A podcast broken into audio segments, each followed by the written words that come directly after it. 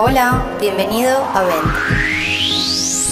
Un espacio para todos los que alguna vez quisimos tener en un solo lugar las distintas versiones de la realidad. En nuestro conversatorio invitamos profesionales y amigos para explorar con ellos otros puntos de vista y así construyas tu propia verdad.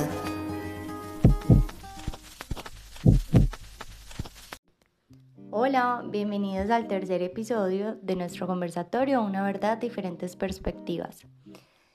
Nos quedamos con las ganas de conversar un poquito más de medicina alternativa y conocer más de este mundo eh, tan diferente y tan lejano para nosotros los médicos occidentales. Y quisimos invitar a nuestro conversatorio de hoy a una médica alternativa, su nombre es Diana Vargas y con ella vamos a hablar de todos los mitos de la medicina alternativa, la teoría en la que se basan las terapias homeopáticas, el enfoque que ella le da a los pacientes desde el yoga terapéutico, un poquito de esos conceptos básicos de la medicina alternativa y cómo todos, sin darnos cuenta, en algún momento de nuestra vida ya hemos estado en contacto con esa energía de la que los médicos orientales hablan. Y para empezar este conversatorio, quiero darle entonces la bienvenida a nuestra invitada, y quiero que ella se presente, nos cuente un poquito de quién es Diana por dentro y por fuera de la medicina. Hola Diana, ¿cómo estás? Muchas gracias. Bueno, me encanta eso de conocer quién es por dentro y por fuera de la medicina. A veces como que nos identificamos con un rol y, nos quedamos solamente ahí.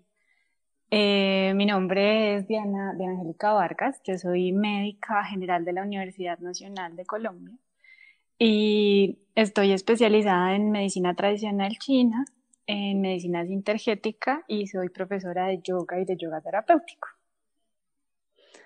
¿Y quién es Diana por fuera del rol de médica? Diana por fuera es un aprendiz, un aprendiz continua. Cuando, cuando yo empecé a estudiar yo me sentía como una esponja una esponja queriendo absorber todo, toda la información, todo el conocimiento, todas las historias de la gente. Cuando, cuando ya empecé a ejercer me di cuenta de que en realidad todos los días, todos los pacientes, todas las personas, todos los encuentros que tenemos nos están enseñando no solamente de los otros, sino de nosotros mismos, de cómo nosotros nos relacionamos con las diferentes circunstancias de la vida y creo que eso es lo que más me apasiona. Así que sí, yo creo que soy una esponja. Y eso lo aplicas en todos los ámbitos de tu vida, en tu vida profesional, personal, todo. Sí, lo intento. No, no es tan fácil, ¿no? Suena súper bonito, pero hacerlo es un reto porque tenemos un montón como de conceptos culturales, sociales, eh, de nuestro entorno que, que, pues nos condicionan de acuerdo al lugar en el que hemos crecido, nuestras familias y demás, pero, pero esa es la búsqueda, como ir descubriendo y nunca perder esa inocencia y esa capacidad de sorprenderse de cuando uno es niño, porque los niños se lo gozan todo. Nosotros ya nos ponemos como más restricciones y poder conservar esa capacidad hace que uno todo el tiempo esté descubriendo las maravillas de este mundo.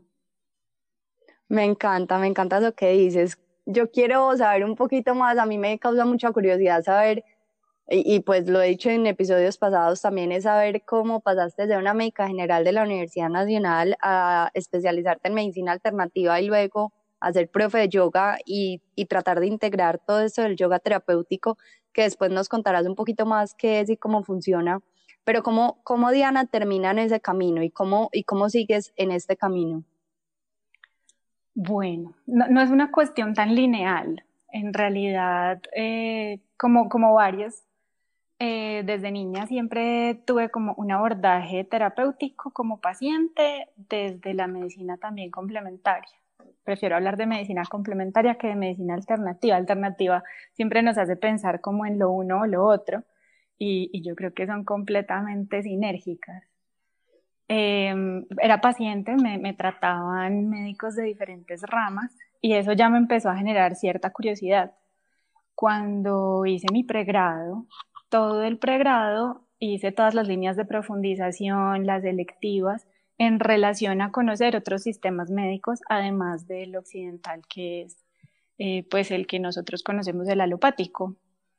Y cuando terminé mi carrera y empecé a ejercer, me di cuenta que, sí, que mi curiosidad iba mucho más allá y que siempre tuve la sensación en mí de que se debía abordar y acompañar al paciente desde lugares mucho más amplios sin demeritar a la medicina occidental que la amo, pero eh, queriendo complementar ese conocimiento desde otras visiones también yendo más como hacia esa individualidad, ¿no? Porque cada persona es un mundo y cada persona vive la misma enfermedad desde un lugar distinto.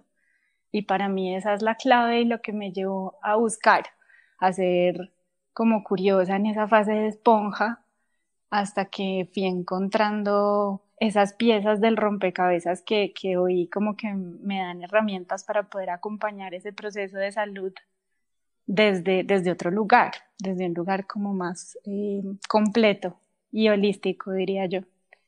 Y paralelo a eso, eh, en mi proceso personal, desde, desde muy joven empecé a practicar yoga. Al principio lo hacía más como, como la parte física, más, más eh, como entrenamiento físico basado en el yoga, digo yo, mucho como a lo que se vive hoy en día. Y poco a poco me fui enamorando de la filosofía, quise aprender para mí cuál era el significado profundo de la palabra yoga y, de los términos que veía. Y encontré que era un complemento perfecto justamente para ese acompañamiento de no solamente de los pacientes, sino de mí misma. Y bueno, me encarreté y aquí estoy.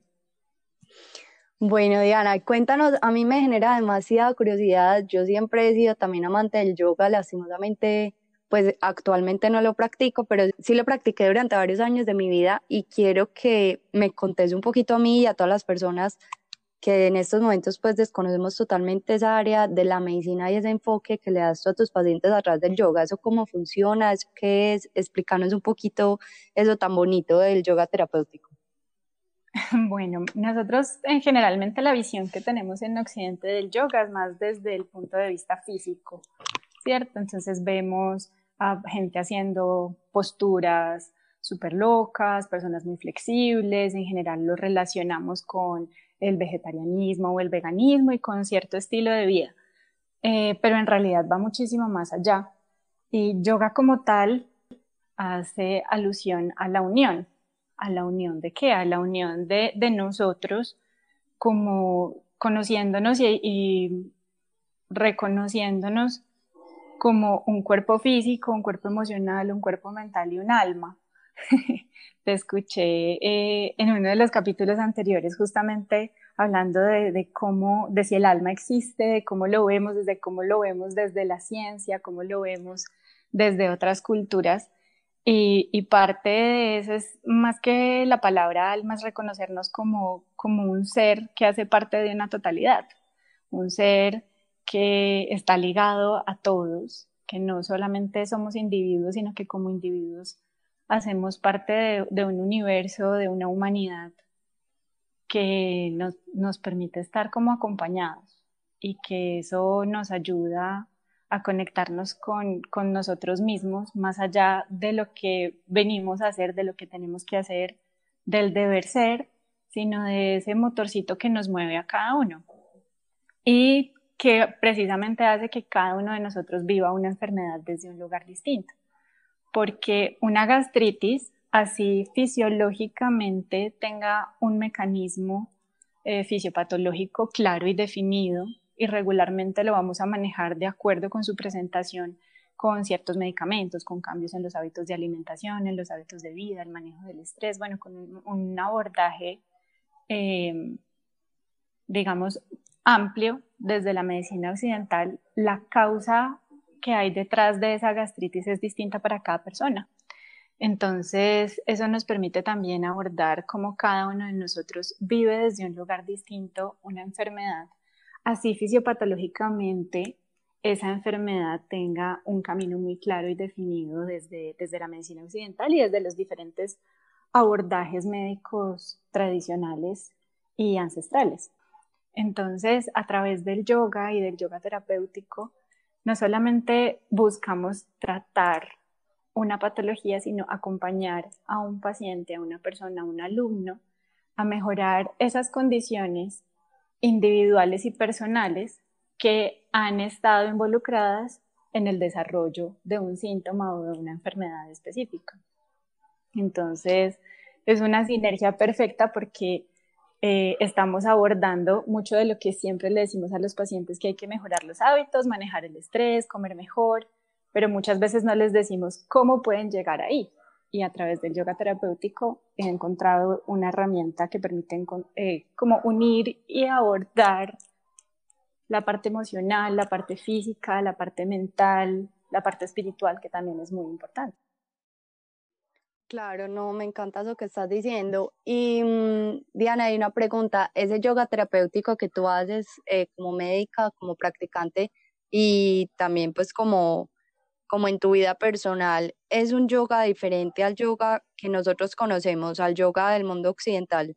¿O es el mismo yoga pero con un enfoque medicinal o, qué lo diferencia del yoga normal? Bueno, lo que pasa es que nosotros en Occidente, como te mencionaba antes, tenemos una visión del yoga muy del hatha yoga, ¿cierto? El hatha yoga que es enfocado en el cuerpo físico y es enfocado en la realización de unas asanas y posturas que van a permitir eh, cumplir con un propósito específico a través del movimiento, a través de, eh, cuerpo. Pero hay muchos tipos de yoga y dentro de ellos em, está, por ejemplo, el yoga del servicio, en el cual eh, lo que estamos haciendo es enfocado a servir al otro, en acompañar el yoga del conocimiento, el yoga de la meditación, etc. Dentro de ellos, no todo lo que es yoga son posturas. El yoga también incluye el cómo me alimento, de qué me alimento y no solamente hablando de nutrientes como comida, sino la información que recibo, eh, la información que yo mismo estoy emitiendo. Es decir, una forma de meditar es no ver noticias o saber qué noticias elijo ver, etc. Todo eso también hace parte del yoga la preparación de los alimentos, la relación que tengo con los alimentos, por eso muchas veces se relaciona al yoga con el vegetarianismo o el veganismo, porque se establece una relación distinta con, con, la energía de lo que yo estoy recibiendo a través de los alimentos, cómo me relaciono con los demás, cómo me relaciono conmigo mismo. Y el yoga terapéutico está enfocado dentro de cada uno de, de, de los tipos de yoga, yo puedo aplicar diferentes... Eh, herramientas de cada uno de esos tipos de yoga dependiendo de lo que un paciente específico necesita o un grupo necesita. Y yo voy a generar a partir de ahí una adaptación que me permita, por ejemplo, generar una serie de posturas, enfocarme en una serie de posturas que van a ayudar a disminuir, mm, ¿qué te digo yo?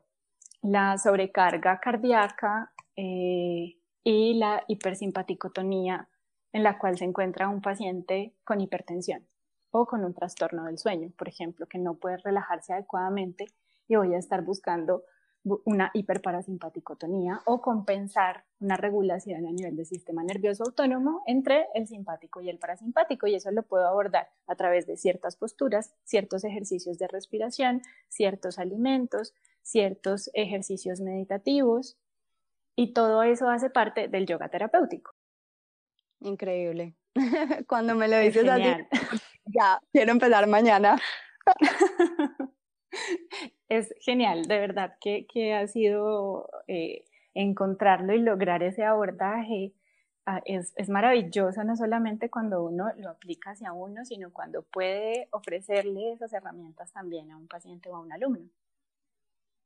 Sí, total. Y pues yo te lo digo desde mi experiencia como médica general occidental, y es que ese tipo de abordaje, por mucho que tú quieras hacer un discurso de prevención de la enfermedad y promoción de la salud, se queda así, se queda en un discurso, o sea, no hay un enfoque práctico como lo sí lo hace, digamos, el médico alternativo hacia el paciente. Exactamente, digamos que es un enfoque que justamente de ahí también parte la complementariedad porque yo no le, yo no le estoy quitando, y eso también es, es una de las cosas que, que me lleva a uno de los temas que queríamos hablar el día de hoy, y es, por ejemplo, si nosotros desde la medicina complementaria, desde todas las terapéuticas complementarias, le quitamos, por ejemplo, los medicamentos a los pacientes. Y en realidad, pues no.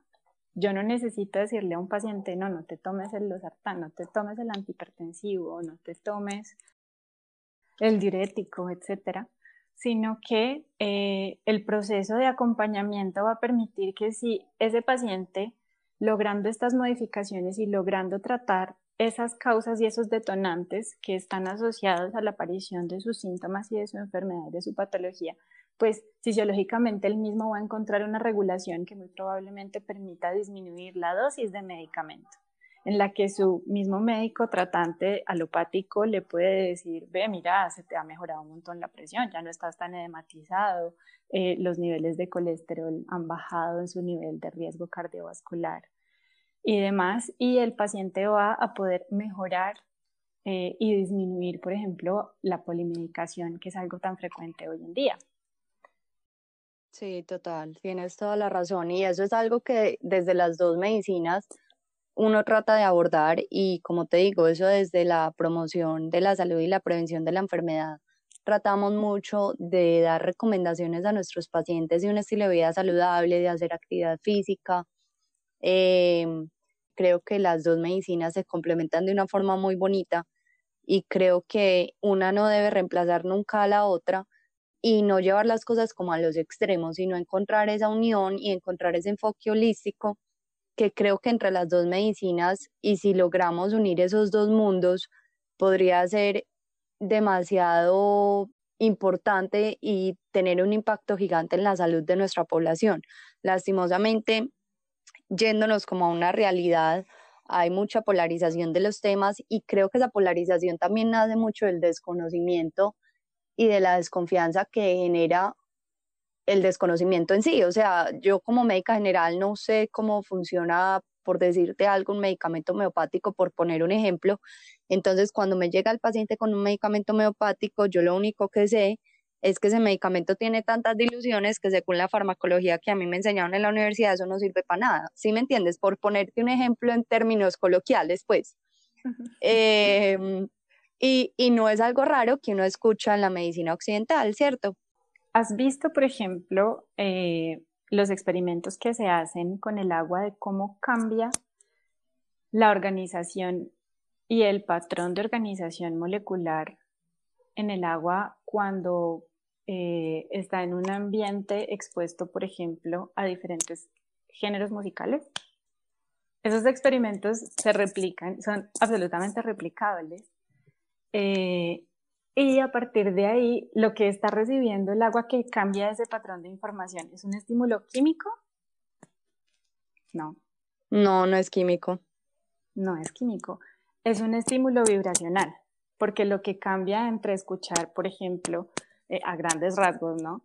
Eh, entre escuchar eh, música clásica, música bailable, reggaetón, tiene que ver con la vibración y la frecuencia que se está emitiendo y que está generando un movimiento de electrones y de lo que hablaba la doctora Juliana en, la, en, el capítulo anterior en el que estaba explicando por qué, se, por qué se sentía la energía en las manos.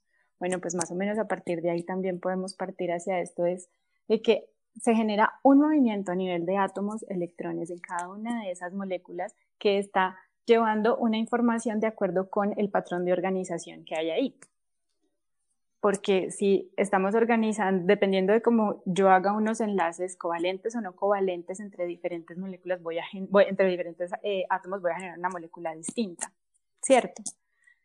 Cuando yo estoy hablando, por ejemplo, de ese estímulo desde la vibración, de cómo esa vibración, esa frecuencia genera un movimiento particular en los electrones e influye en esas moléculas de agua y cambia su patrón de organización, estoy a partir de una información generando una respuesta.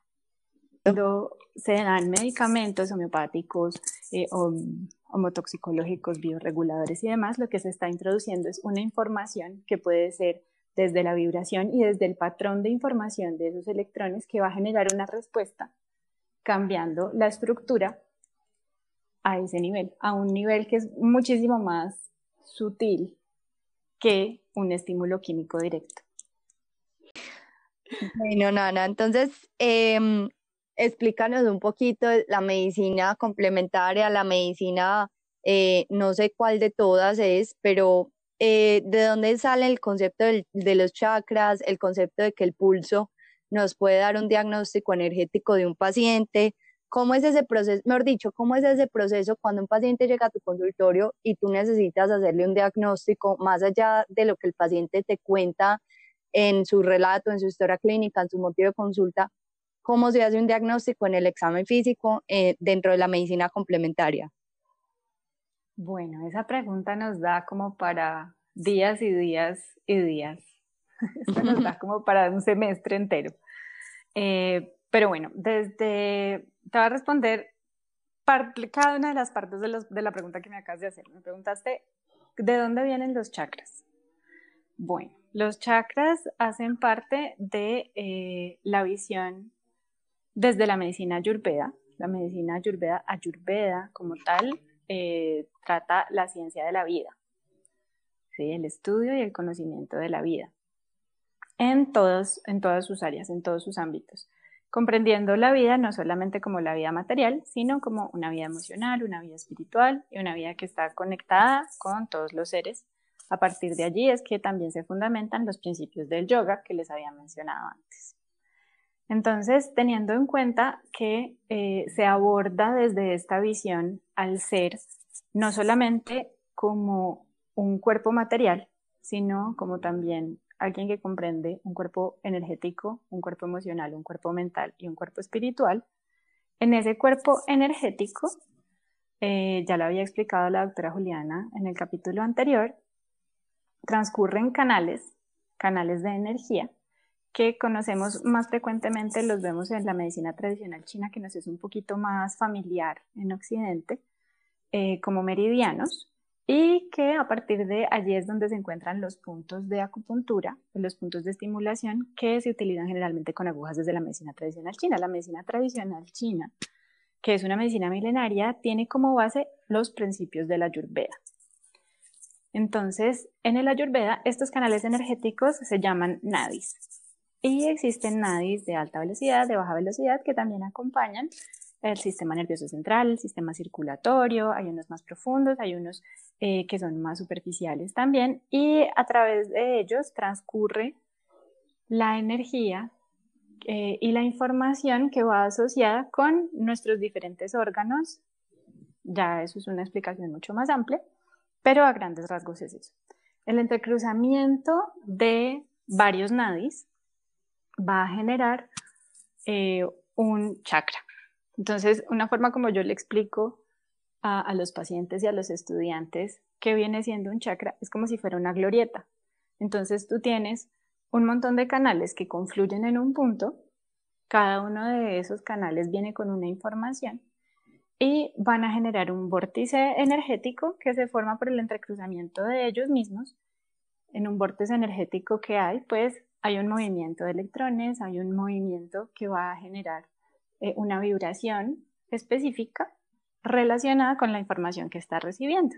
Y los chakras a su vez, dependiendo de la cantidad de entrecruzamientos de canales que tengan, van a tener una frecuencia de vibración mayor o menor y en ese mismo orden de ideas, de acuerdo a cómo la información esté organizada cuando llega, esos chakras van a estar en un mejor estado o no, es decir, van a tener un trancón o van a tener a alguien que se le atravesó en la glorieta o no va a haber casi nadie en la glorieta.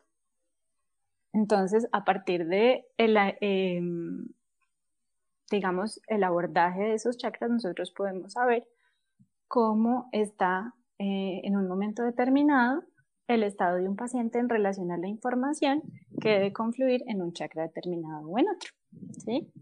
explícame un poquito esos chakras que nos cuentas, eh, cuántos chakras tenemos y qué es lo que buscan exactamente en esos chakras. Ok. Bueno, entonces, em, la evaluación de los chakras es solo una de muchas herramientas que utilizamos para diagnóstico, evaluación y para seguimiento del paciente. entonces, cuando nosotros tenemos, me preguntaste, ¿cuántos tenemos? Tenemos eh, siete, chakras mayores, ¿sí? que están en relación con eh, diferentes informaciones en nosotros. una que tiene que ver con la parte del soporte, la estructura, la raíz, que justamente se llama chakra raíz. Tenemos un chakra que tiene que ver con toda la parte reproductiva, con toda la parte eh, de la sexualidad y con toda la parte de el reconocimiento de nosotros dentro de, dentro de la, dualidad de la relación, de las relaciones. Tenemos otro chakra que está en relación con eh, nuestras emociones principalmente y esas emociones en relación a todos los otros seres, a todas las otras personas y todas las otras situaciones en las que interactuamos a lo largo del día a día. Tenemos el chakra del corazón, que es el chakra del amor, y, pero que también está en relación con eh, toda la información que tiene que ver con el reconocimiento de nosotros mismos. Tenemos el chakra de la comunicación, el chakra de la garganta.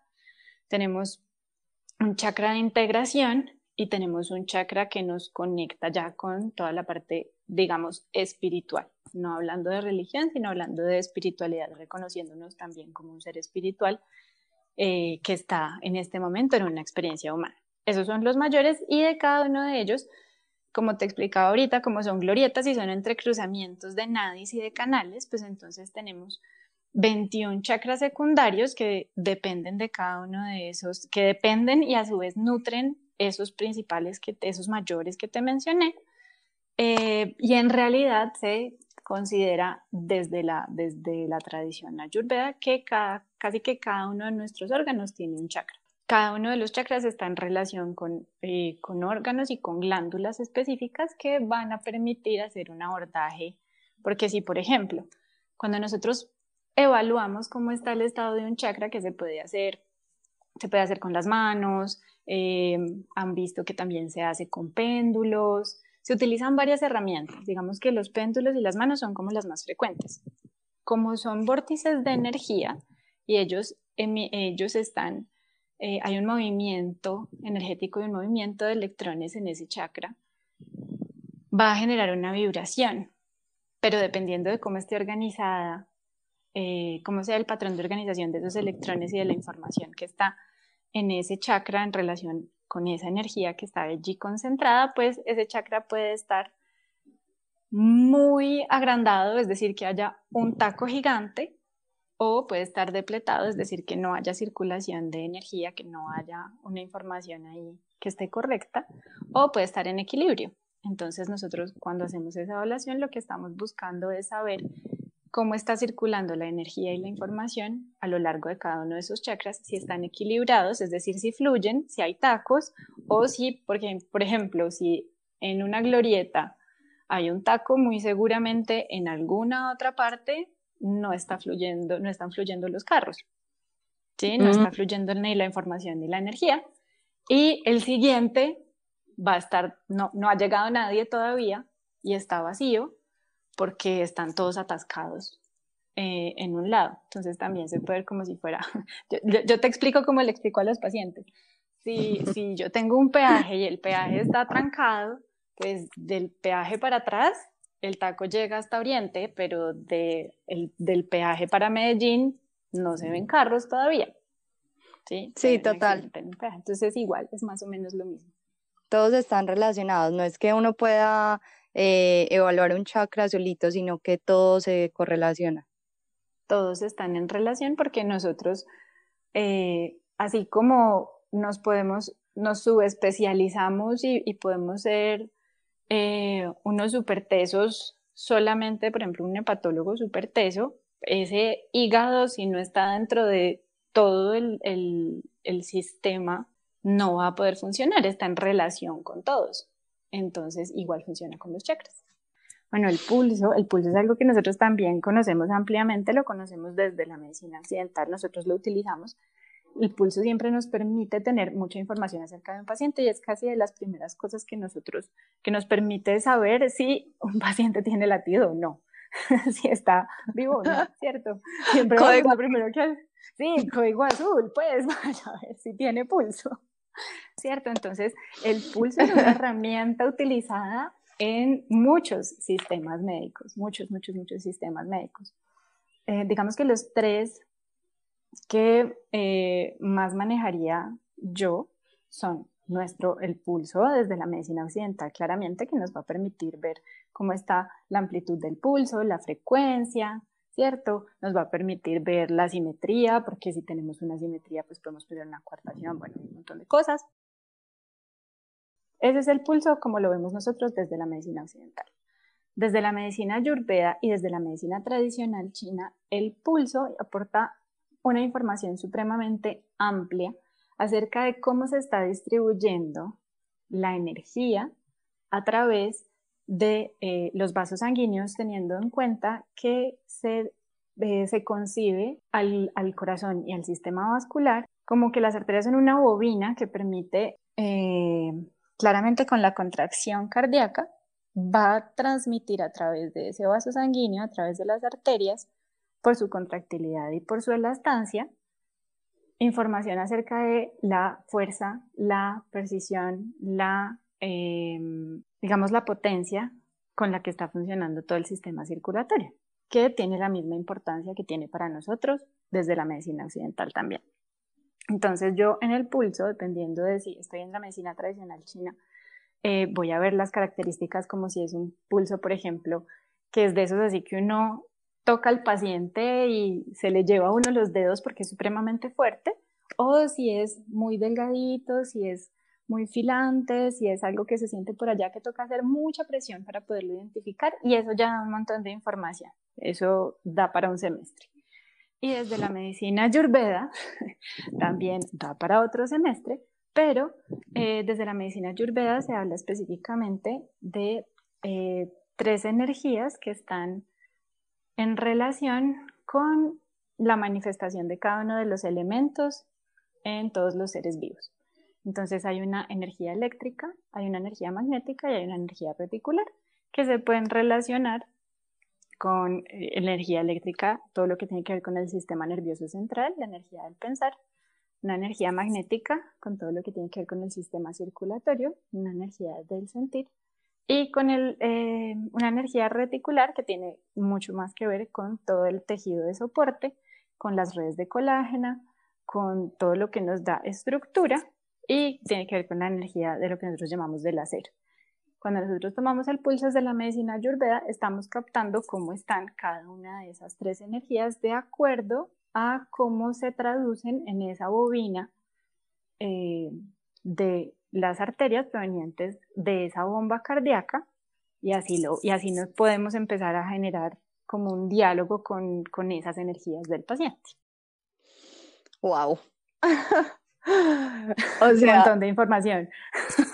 Sí, la verdad es que sí, o sea, quedo impresionada la diferencia en el enfoque. Eh, a nosotros, pues la frecuencia cardíaca y el pulso, cuando lo medimos simplemente pues digo simplemente porque no es que sea algo que podemos minimizar, sino que a comparación de lo que ustedes buscan en el pulso, digamos que a nosotros el pulso no nos da tanta información como la que me acabas de decir. Y mm, esto me da demasiada curiosidad. Yo siempre he querido saber, eh, y creo que mucha gente también tiene esta duda, y muchos médicos occidentales tenemos esta duda, y es tú, eh, pues a lo largo del conversatorio has dicho, para este, para este tema te tengo que explicar un semestre entero, y es cuánto, cuánto tiempo te tomó a ti estudiar una medicina alternativa, una medicina tradicional china, cuánto tiempo te tomó esa especialización que hiciste. Mira, voy a ser supremamente honesta y franca. Yo no considero yo no puedo decir que yo me considere a mí misma una especialista en ninguna rama de la medicina complementaria. ¿Por qué? Las medicinas complementarias, especialmente a las que, en, las que yo, eh, me, en las que yo me enfoco, que como puedes ver está más dirigida hacia la ayurveda, hacia la medicina china y hacia la medicina sintergética, eh, son tradiciones y sistemas médicos milenarios de tradición eh, que eso significa que han sido transmitidos de generación en generación y que están completamente embebidos dentro de un sistema cultural relacionado con ese sistema médico, que hoy en día en la actualidad hace en cada uno de los países una sinergia con la medicina occidental, pero que desde su base son una tradición. Entonces, nosotros en Occidente lo que buscamos es abrir nuestra, abrir la posibilidad de conocer esos sistemas médicos y de implementar las herramientas que nos permitan adaptarlas a nuestra cultura, a nuestra sociedad, a, nuestro, a nuestra alimentación, al trópico, por ejemplo, si hablamos de acá de Colombia, a, la disponibilidad de todo lo que tenemos. Más uno no puede, creo yo, en lo personal, eh, puede pasar una vida estudiando y nunca lo va a descubrir todo. Exactamente de la misma forma que en la medicina occidental debemos estar siempre actualizándonos, siempre estudiando, siempre avanzando, siempre yendo un poquito más. Como lo decía la doctora Juliana en el, conversatorio anterior, siempre debemos ser curiosos y seguir avanzando.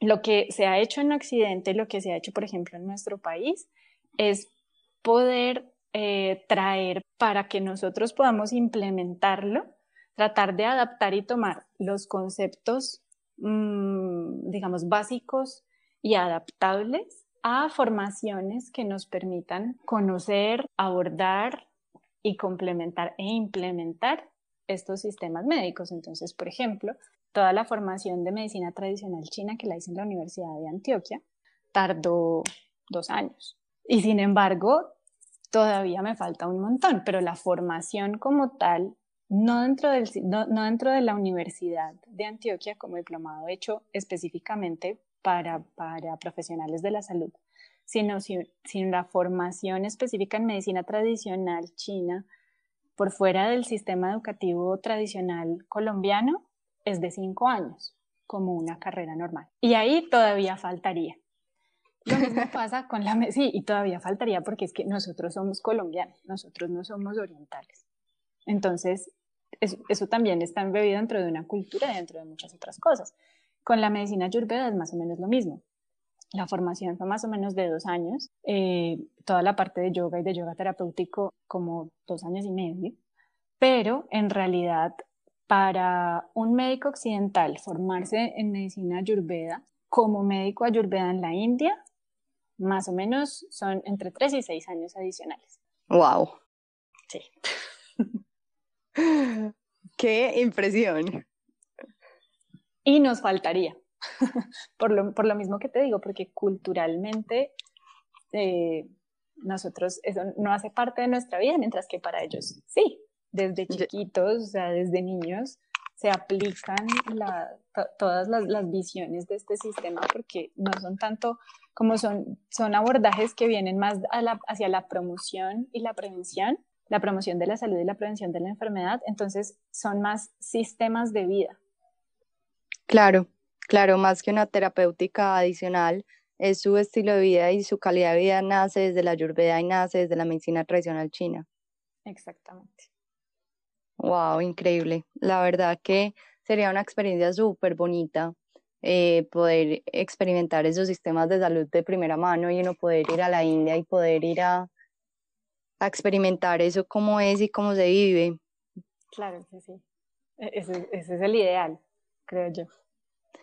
Bueno, Diana, cuéntanos ya como para finalizar un poquito de esos mitos con los que llegan los pacientes al consultorio o de esos mitos que has escuchado de alumnos que digamos son médicos o tienen otra profesión que ni siquiera es del ámbito de la salud y quieren empezar a estudiar o, digamos de tus colegas desde la medicina occidental cuando decidiste llevarte por una medicina más oriental, cuáles eran esos mitos, esos miedos, esa desinformación que hay que de pronto te lleva como, como a querer aclarar, porque digamos desde el mundo, desde la medicina occidental, creo que hay mucha desinformación acerca de la medicina oriental, eh, ya sean médicos, pacientes, familiares. Quiero que hables un poquito como de esas principales fuentes de desinformación que has tenido, que has escuchado, que te has encontrado en tu camino y que te gustaría aclararle a las personas? Bueno, qué pregunta tan compleja. Eh, hay algo, hay, una clave que tú misma la, acabas de mencionar y es la desinformación.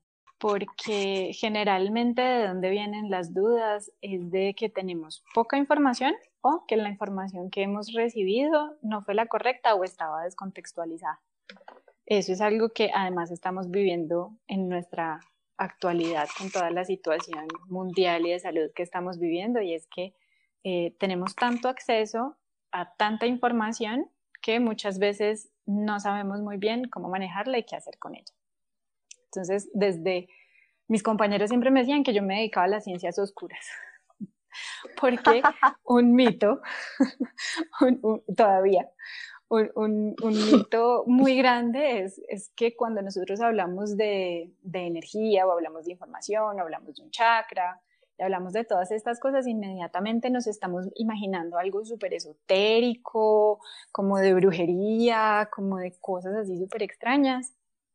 Eh, y entonces ya eso puede, eso, puede generar un sesgo muy grande y una prevención muy grande, sobre todo cuando desde nuestro sistema médico está directamente basado en la ciencia y desde esa visión científica eh, se niega, eh, por ejemplo, como lo que, lo que mencionaban en el capítulo anterior, eh, la existencia de o la importancia o la relación en la salud de la parte espiritual, por ejemplo.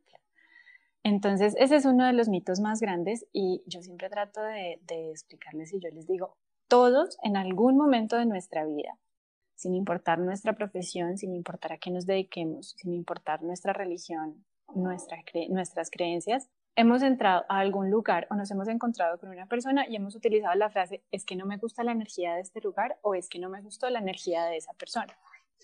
Total, total. Y ahora que me dices eso, eso es fijo lo que yo diría de alguien.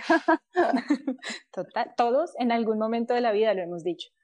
Y lo decimos de una manera súper natural y súper tranquila y nos parece muy natural sentirlo así. No estamos pensando en ese momento en cosas extrañas. ¿Por qué? Porque es que la energía es algo natural a la vida. Cuando nosotros hacemos un electrocardiograma, o un electroencefalograma, estamos viendo el movimiento de cierta manera de esa energía traducida desde un campo electromagnético, desde la física, desde que después se puede traducir en química, en bioquímica, etcétera, pero el movimiento de electrones en un organismo genera una energía. O sea, nosotros generamos energía a, partir de qué? Moléculas de ATP. O sea, por eso tenemos un ciclo de Krebs. Ese movimiento de energía no solamente es medible y cuantificable eh, a través de las herramientas que la revolución científica nos trajo a nosotros, pero antes de que apareciera la revolución científica y tuviéramos hubiéramos hecho ese salto de conocimiento tan grande que nos trae a donde nos encontramos en el día de hoy en la medicina, ya se podían medir y cuantificar muchos de esos movimientos desde otros lugares. Entonces, cuando nosotros hablamos de energía es que es que tenemos energía desde las calorías que contamos en lo que nos estamos comiendo, ¿cierto? Nosotros todo el tiempo estamos hablando de energía, pero cuando nos hablan de energía desde la medicina, desde otra cosa, pensamos en brujería. pero eso es un sesgo. Eso es un sesgo por desinformación. ¿Sí? Entonces, este es el primer mito. Cuando nosotros estamos hablando de energía, estamos sencillamente hablando desde, desde las medicinas complementarias de cómo ese movimiento, de cómo esa energía que sentimos, de cómo eh, esa energía calórica, de cómo la energía térmica, de cómo eh, la energía física y cada una de ellas, la energía eléctrica, la energía electromagnética, en nosotros se puede también abordar desde otros lugares y con otras herramientas que ya se utilizaban desde mucho antes de la revolución científica. Wow. Sí, total. Y por ejemplo, es que ahí uno es capaz, o sea, yo me acuerdo que cuando yo empecé a rotar en la clínica eh, como médica en, en mi pregrado de medicina general, yo me acuerdo que yo en mi rotación de psiquiatría, eh, yo llegaba a mi casa y yo simplemente sentía que mi energía estaba agotada y yo decía, no, o sea, yo amaba y amaba estudiar la psiquiatría, pero yo decía, no podría trabajar todo el día rodeada de pacientes psiquiátricos porque, porque es una energía que es muy pesada. No quiere decir que sea mala, que sea buena, pero yo sí, y, y, lo dije muchas veces y se lo decía incluso a mis compañeros, yo decía, me roba la energía ir a un hospital psiquiátrico. Yo no sé si eso sea posible, si eso sí pase, pero yo era como la única forma que yo encontraba para describirlo. Y es algo que de pronto, sí, o sea, que es algo que en el día a día sí lo decimos, pero que ni siquiera sabemos de dónde viene. Claro, porque no lo hemos racionalizado, porque es algo que desde cierto lugar, nosotros desde nuestra visión, desde nuestra cosmovisión occidental, nosotros necesitamos poder cuantificarlo todo. Pero hay herramientas que sencillamente desde nuestra cosmovisión no conocemos, pero que, por ejemplo, eh, técnicas supremamente antiguas como las terapias manuales, sí las podían cuantificar, y era lo que tú le preguntabas en el capítulo anterior, cómo puede uno sentir energía en las manos. Y todos también la sentimos porque todos nos hemos chocado con alguien y nos da un corrientazo. O estamos cerca de alguien y sentimos como que, como que no, como que esta persona no. Y es porque cada, ese movimiento energético, de acuerdo con cómo la información organice esos patrones de, de esos, patrones de información estén organizados, van a generar mayor densidad o menor densidad de electrones y por eso eso que tú sentías y que decías muy seguramente utilizaste alguna vez la expresión, no es que la energía del hospital psiquiátrico es muy densa, no, como es que esta persona es muy densa, porque decimos densa. Y cuando estamos haciendo cosas como yoga, tú que practicabas yoga, uno siente que la energía es como más sutil, como más liviana. Bueno, no, genial. Me parece súper bonito todo esto que nos estás explicando y yo creo que eh, tendríamos que grabar un conversatorio de muchas más horas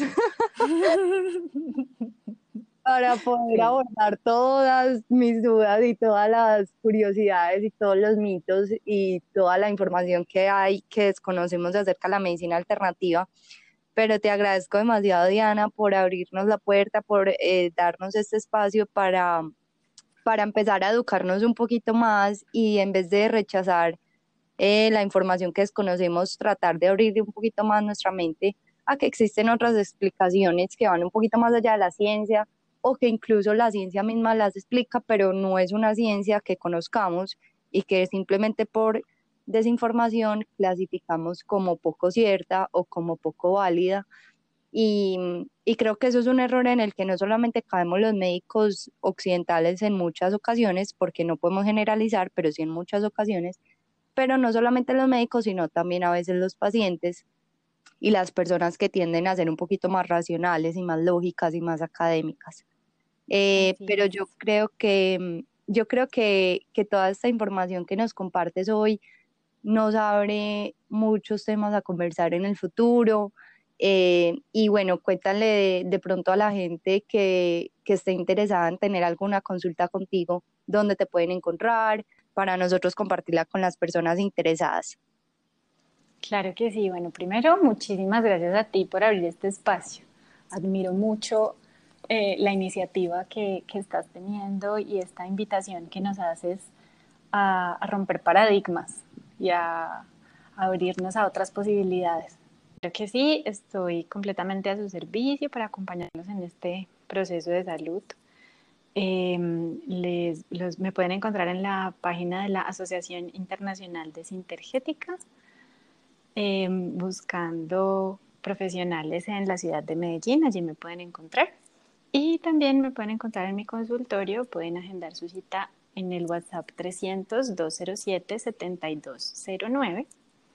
Y bueno, estaré muy feliz de acompañarlos con mucho amor. Diana, muchas gracias por haber estado acá. Otra vez te lo agradezco desde el alma. Para mí, este proyecto lo hago con todo el interés de, de informar, de llegar a más gente, de educar, de romper esos mitos y esa desinformación y créeme que este episodio pues superó todas mis expectativas. Mil, mil gracias por acompañarme y por estar dispuesta y sacarme todo este tiempo para hacerlo. Mm, nuevamente muchas gracias a ti. Bueno, te mando un abracito, Nana, mil gracias de verdad por todo. Y no, pues en el futuro me tendrás allá paciente haciendo de todo. Dale, claro que sí. Muchas gracias a ti, que te vaya súper. Mil, mil gracias. Te mando un abrazo y ya cuando vaya a salir el episodio y todo, yo te lo mando antecitos para que estés pendiente. ¿Listo? Súper, muchísimas gracias. Cuídate mucho. bueno, tú también. Chao, lo mismo. Gracias, chao.